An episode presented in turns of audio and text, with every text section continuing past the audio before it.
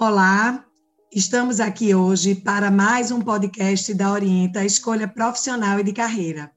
Nesse episódio, receberemos Ana Lima para compartilhar sobre sua trajetória de carreira no jornalismo. Seja bem-vinda, Ana. Olá, Adriana. Olá, pessoal. É, obrigada pelo convite. Minha carreira começou, acho que, como a de todo mundo que quis fazer jornalismo, né? A gente tinha um sonho na mente, queria seguir, queria apurar, queria entrevistar, tem gente que quer ser correspondente internacional. Então, minha carreira começou muito antes do vestibular, na necessidade realmente de querer seguir aquilo. E no meu caso foi exatamente porque é, diziam, meus professores diziam que eu escrevia bem. Então, vai para jornalismo. É, depois eu vi que não era porque eles diziam que eu escrevia bem que necessariamente eu ia trabalhar escrevendo. Mas interessante é que a minha carreira começou já com uma frustração, logo no começo. Porque eu fiz jornalismo, porque disseram para mim que tinha essa questão da habilidade na escrita, mas eu queria ser, na verdade, radialista. Eu não queria fazer o curso de radialismo porque eu queria algo mais abrangente. Sim, às vezes a gente sonha em estar na bancada do Jornal Nacional, sim. Mas eu queria ser radialista. E logo nos primeiros períodos a gente pagou uma cadeira de radialismo. E o técnico dizia para mim, quando me escutava falando, ele dizia para mim assim: Olha, você não, não é melhor você escrever, não, porque realmente esse seu sotaque eu sou cearense e trago um sotaque carregado ainda do Cariri, sabe, cearense. E hoje melhorou muito, mas naquela época é, era complicado. E era uma época também que se exigia muito um sotaque limpo. Então, já começou nessa frustração e eu fiz mesmo. Aí eu fui fazer, eu fiz, não, ninguém vai me dissuadir do meu sonho, é meu sonho. Então, eu fiz curso de dicção, eu fiz oratória, eu fiz tudo. O que é que aconteceu? Nada. Não aconteceu nada, não é uma história bonita para contar. Eu nunca não consegui ser radialista. Não resolveu nada. Então, então, eu vi que não dava para ser, e aí eu fui sim para. Foi quando eu fui para a comunicação corporativa. Então começou disso, dessa frustração, que já não é mais frustração, porque hoje eu vivo dando entrevista em rádio e está tudo bem. A gente muda os sonhos da gente com o tempo, né?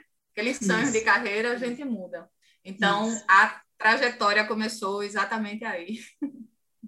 Que bom saber disso aí, que você começou, e aí eu queria te ouvir um pouquinho. Quais os destaques dessa é, trajetória dentro do jornalismo até os dias de hoje? Você vai me contar aí como foi esse percurso. Tem destaque que é ruim, como, como esse da, da frustração, né? Não conseguir nunca ser radialista mas que tudo bem. Então, isso também não deixa de ser um marco na sua carreira, não deixa de ser um aprendizado. E tem muita coisa boa também na parte de empreendedorismo. E também dentro de empreendedorismo teve vaca gorda e teve vaca magra também. Eu acho que a grande virada de chave de minha carreira foi, foi realmente quando eu voltei para quando, quando eu me voltei para a comunicação corporativa né? É, saindo dessa história de querer ser radialista, eu disse, ah, então não, não, não, não surgiu nenhuma possibilidade, por exemplo, de estágio em jornal, nem em TV, não surgiu. Se surgisse eu aproveitasse, era possível que eu tivesse indo para outros caminhos, mas o acaso me levou para a comunicação corporativa e eu gostava. E não existia assessoria de imprensa naquela época, tanto que eu entrevistei todas de Pernambuco, acho que tinha umas 10. E aí o tema do meu TCC foi exatamente assessoria de imprensa ao mercado em expansão, em 96. Aí depois disso eu fiz uma pós-graduação em administração de marketing, e aí o tema do, do, do projeto, né, acho que chama projeto, foi exatamente como montar uma agência de comunicação. Uhum. E eu uhum. já tinha montado, porque eu saí da, da faculdade, eu já trabalhava com comunicação corporativa. E depois o MBA que eu fiz, também na área de administração, dessa vez voltado para o marketing e vendas, foi um plano de comunicação para um hospital. Hum. É, e aí eu peguei esse plano, aí eu já tinha agência, já tinha Brava, já tinha tudo. A Brava surgiu em 2001, vai fazer 20 anos agora de fundação da empresa. E aí eu já tinha agência e eu consegui vender é, esse projeto para o hospital. Então, esse, é, os três marcos também é, foram importantes na carreira. E tem uma outra coisa que eu acho que me ajudou muito no negócio que a gente tem hoje, que é o network. Mas como é que eu ia conseguir network se eu tinha, eu sou de outro estado, mas já morava aqui há muito tempo, é, não era de família rica, eu estudei a vida toda em Olinda, é, num colégio muito bom, mas que é complicado para network, e não conhecia muito as pessoas. Tinha feito uma boa faculdade, estudei na Federal, fiz grandes amigos lá, mas assim, eu, não conhecia as pessoas do Recife, eu não conhecia as pessoas que decidiam para poder vender o meu serviço. Mas ainda assim a gente encontra muita gente na carreira da gente, muita gente para ajudar, minha gente. Porque a gente encontra gente para derrubar a gente, você vai ter sempre gente para derrubar seu tapete, mas também vai ter muita gente para ajudar você, principalmente se você for jovem. E se você for perguntador, e se você for atrás, você vai levar fora? Algumas vezes você vai levar fora, esquece fora. Entendeu? Vai lá, pergunta como funciona. Se você pega um gestor interessado, ele vai te ajudar, ele vai ter muito prazer em te ajudar. Em troca de quê? De nada, minha gente. Não troca nada. Então, eu fiz. Quando eu já tinha tudo isso, já tinha MBA, já tinha tudo, eu tomei uma decisão que foi fazer um curso com o pessoal da Fundação Dom Cabral, que é, é considerada Harvard brasileira caro demais para mim, eu não podia pagar, mas tinha uma associação, é, não é financiando, mas dando um suporte maior, uma associação da qual a Brava faz parte. Então, isso ficou bem barato, mas ainda caro para mim. Então, eu fiz esse curso de gestão de, de agência, é, processos operacionais pela Fundação Dom Cabral, acho que isso foi em 2007 ou 2008, por aí. E aí, isso sim mudou totalmente a minha carreira. Por quê? eu esse curso foi com os principais decisores, com as principais pessoas que decidiam em São Paulo na minha no meu segmento. Então eu conheci os donos, aliás, eu conheci não, eu convivi com os donos das principais agências de São Paulo, do Rio, de Minas, e a gente se encontrava uma vez por mês, era um final de semana por mês, para falar sobre a gestão da empresa, para falar. Eles com, meu Deus, eles com faturamento de milhões, e eu faturando pouquíssimo, mas com a ajuda deles. Então, ainda hoje eu tenho clientes por conta desse curso. Esse foi uma virada de chave grande, foi um investimento alto que eu precisei fazer. E ó, não falei que as pessoas te ajudavam. O que, é, que, é que aconteceu nesse curso? É, imagina, passagem de ida e volta para São Paulo, hospedagem, alimentação, tudo bem complicado, né? E o que, que, que eles me ajudaram? Eu ia de manhã, a, a, a, hospedagem eu dormia na casa de uma amiga. Meu Deus, como fumava aquela mulher. Ainda hoje eu praguejo, porque ela fumava demais. E era péssimo, eu detesto cigarro. Mas já tinha hospedagem, tá? E eu, para economizar também no avião, eu escolhi aqueles voos de madrugada. Então, eu saía do uhum. Recife, tipo, acordava três da manhã para pegar um voo de madrugada para começar às nove horas a aula e não aguentava, porque eu já tinha dois filhos, não aguentava. Então, na hora do almoço, eu estava acabada. Aí, uma amiga me, me dava a chave do carro dela na hora do almoço para eu dormir no carro. E eu também não tinha dinheiro do almoço para rachar com eles, minha gente. Eles iam para restaurantes caros em São Paulo. Era melhor dar o cochilo, né? Exato. Aí eu ainda tinha uma desculpa boa para me dizer, apesar porque acho que eles já sabiam de tudo isso. Eles ajudavam sem que eu soubesse. Eram todas pessoas bem mais velhas que eu. Então, eu dormia no carro dessa minha amiga Gisele, um Honda Fit verde metálico, maravilhoso. Ligava ar-condicionado e ficava lá. E o almoço? Ah, minha gente, o almoço a gente se empanturra no coffee break. E pronto, e tá tudo alimentado, levava uma barrinha de cereal e pronto. E uma outra coisa que eu achei importante, parece uma besteira, mas para onde eu ia em São Paulo, Rio, Minas, sempre que eu visitei clientes, sempre que eu fui fazer visita para conhecer como funcionava meu mercado, numa redação de jornal, em Portugal, que eu já visitei o Jornal Público de Portugal, eu levava bolo de rolo. Bolo de rolo me abriu muitas portas que as pessoas amam bolo de rolo e você está levando uma coisa que é do seu estado. Isso. Então, eu acho que esses foram os principais marcos, Adriana. Muito bem, uma representatividade cultural sendo levada, né? Ana, você fez transições desenvolvendo um projeto numa empresa de comunicação que é a Brava, é, você já falou um pouquinho dela agora, é, que tem atuações com a publicidade, com o design, dentre outras profissões. O que te motivou constituir esse universo com profissionais de áreas distintas dentro da comunicação? Quando a Brava surgiu, 20 anos atrás, né, Adriana, como eu falei, é, ela surgiu nesse ramo, nesse segmento de assessoria de imprensa, que o jornalista de redação nem gostava muito. Diziam que não eram jornalistas as pessoas que trabalhavam com assessoria de imprensa. Isso faz muito sentido também, essa crítica. Por quê? Porque o jornalista das redações, ele tem por princípio básico a isenção, a, a não tomar partido. Ele tem que ser isento, ele tem que ouvir várias, vários ângulos a assessoria de imprensa ela tem um partido. Então, se você olhar direitinho, isso não faz sentido dentro do jornalismo puro. Mas a verdade é que as assessorias de imprensa hoje é quem emprega mais jornalistas.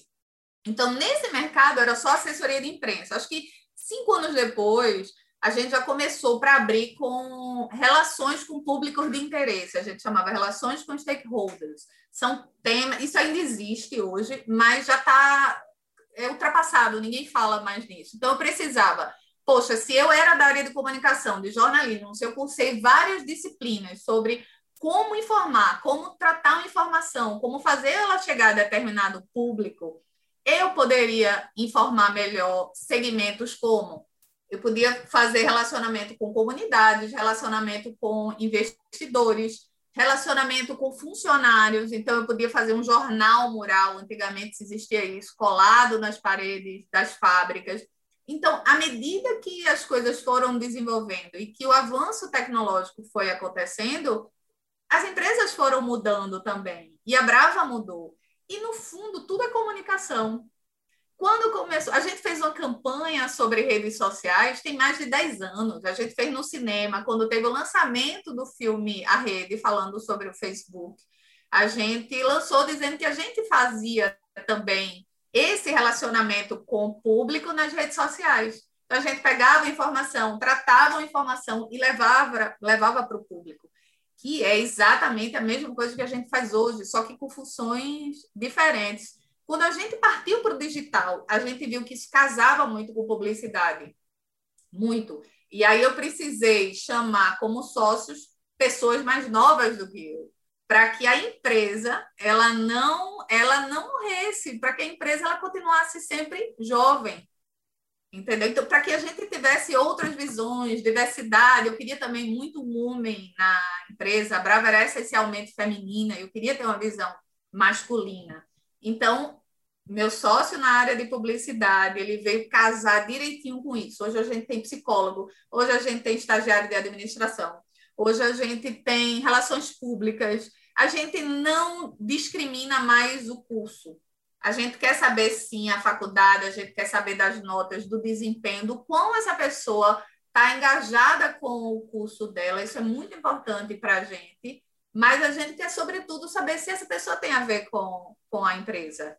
Então, esse é o caminho da comunicação corporativa. Então, é, foi assim que a Brava foi mudando ao longo dos tempos. E hoje a gente continua assim. Uma agência de comunicação, a gente ainda se acha uma agência de comunicação, mas que faz marketing digital, mas que faz SEO, mas que faz é, toda uma estratégia para lançamento de infoproduto infoproduto, e que faz também assessoria de empresa, que faz muito prevenção e gerenciamento de crise. Então, a gente tem um mix de comunicação dentro da agência.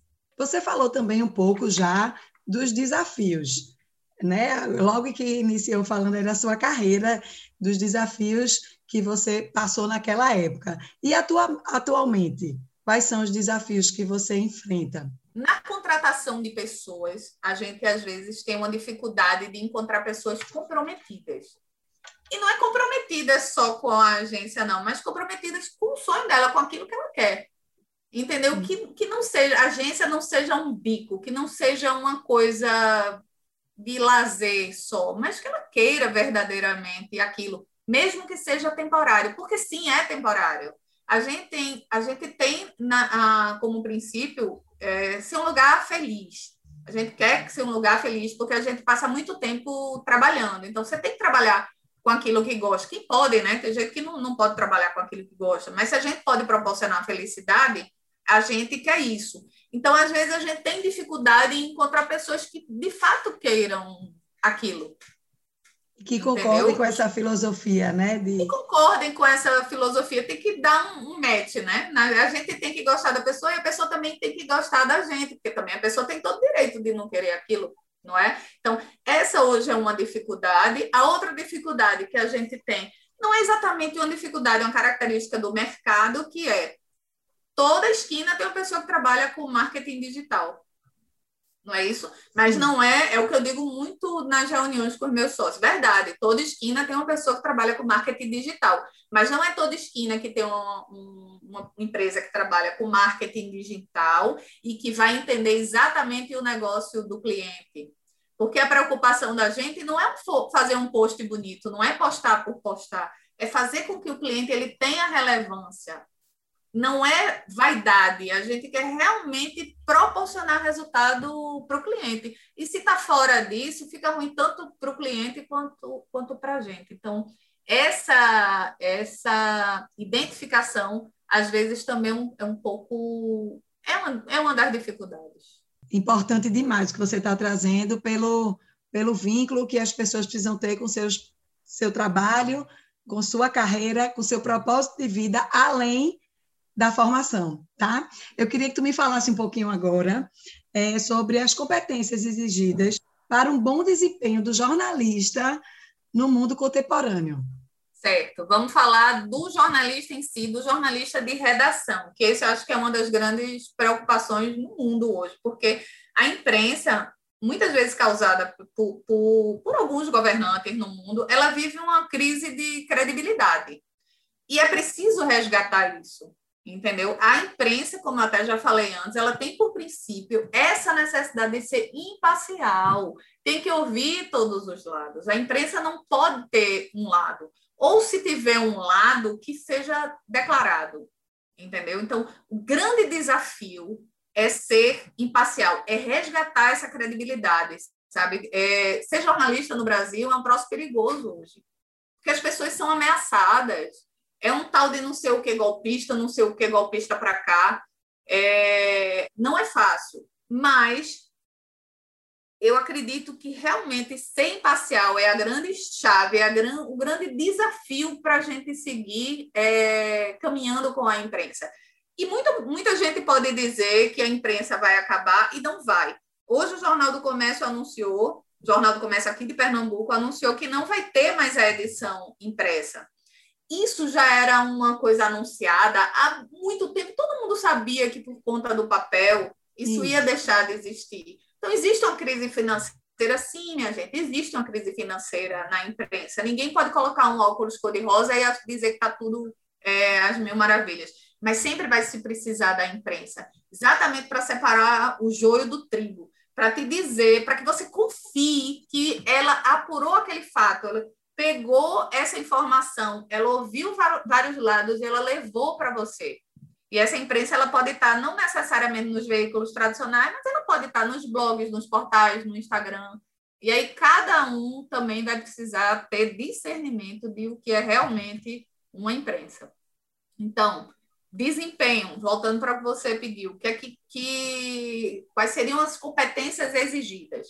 Isso. Além disso de buscar imparcialidade, tem o básico, minha gente, que é ler, saber tratar uma informação. Eu dei aula no curso de jornalismo em uma universidade privada, sei lá, 10, 10 anos atrás, 15 anos atrás, não sei.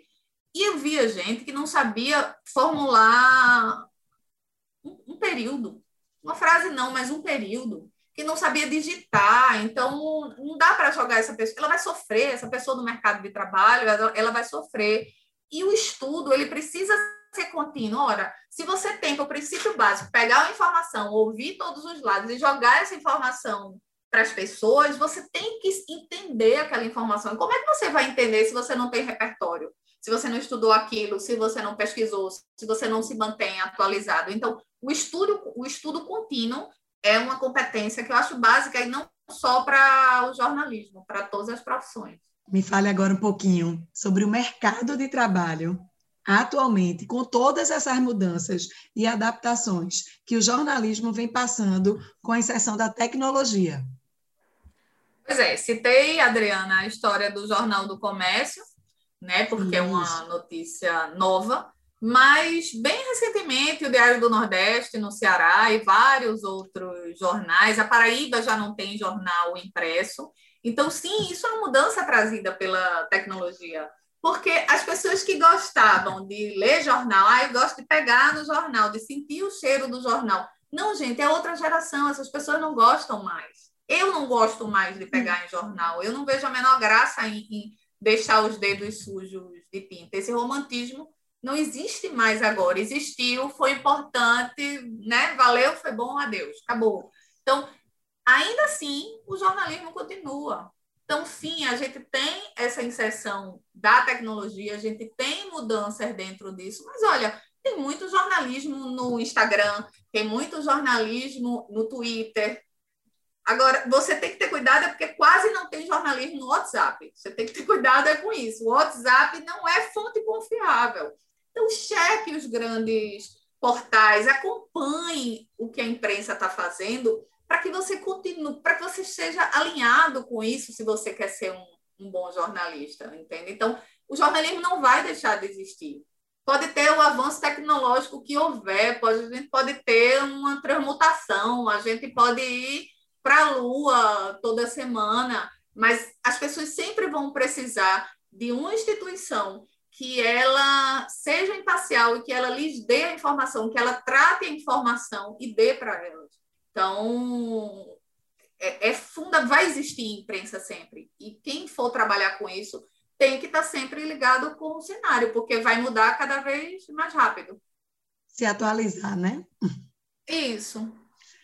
E para finalizar, Ana, eu gostaria que você deixasse uma mensagem para os adolescentes que estão no começo da sua primeira escolha na profissão e pensam, estão lá no curso, né, e pensando é, em, em, fazer é, jornalismo ou é, na comunicação, entrar em publicidade, enfim. Está ali naquele momento da escolha profissional. E aí, qual a mensagem que você deixa? É, eu sou uma grande entusiasta de cursos em geral. E cursos de comunicação, como eu trabalho com eles, é lógico que eu sou absolutamente parcial para falar, porque eu fiz um curso muito bem feito, eu gostei dos meus professores, eu gostei dos assuntos.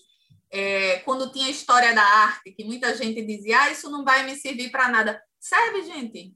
Cultura serve sim para você conversar, para você também saber passar a informação para as pessoas. Então, conselho para eu dar, se eu tiver em condições de dar, siga seus sonhos. Primeiro, siga seus sonhos. Agora, avalie se o seu sonho não está sendo guiado só porque você escreve bem ou só porque você tem uma boa voz. Ah, tem uma boa voz, vai fazer radialismo, ou vai cantar, ou vai ser ator. Não, você pode ter múltiplas competências em várias profissões. É, mas, de qualquer maneira, siga seus sonhos. Os cursos de comunicação são maravilhosos, maravilhosos. Você encontra gente numa universidade incrível, são pessoas legais, é um universo muito, muito, muito interessante. E você tem uma cultura, você abre a sua cabeça, você tem um universo de cultura à sua disposição, entendeu? E tenha em mente também, nessa virada de chave, que o seu trabalho ele já não é, e aí é que não vai ser mesmo, naquela, naquele formatinho encaixotado, de 8 às 12, duas horas de almoço, e aí depois vai de 14 às 18. Existe a possibilidade sim de você ser um nômade digital. E a comunicação permite muito isso. E os avanços tecnológicos permitem muito isso. Tem uma coisa que você não vai deixar de, de fazer nunca, e eu já disse aqui: você nunca pode deixar de estudar. Nunca. Nunca, nunca, nunca. E se você é responsável por oferecer informações a outras pessoas, aí sim é que você tem que estar tá ampliando continuamente seu repertório. Ô, Ana, muito obrigada. É, em nome da Orienta, queria agradecer a sua disponibilidade né, e o seu conteúdo compartilhado. Eu fiquei muito feliz em conversar com você, a sua carreira é brilhante, interessante, Acho que tem percurso que é em percurso que. Brilhante é por sua conta. É, porque eu acho que é exatamente isso que a gente pretende, né? Conversar com pessoas que transmitam a paixão e, e fale muito do seu percurso é, de forma clara para nossos jovens. Obrigada. Obrigada a você, Adriana. E sim, eu sou uma apaixonada pelo meu trabalho e a gente precisa de mais pessoas apaixonadas. Eu agradeço essa oportunidade de falar de minha paixão.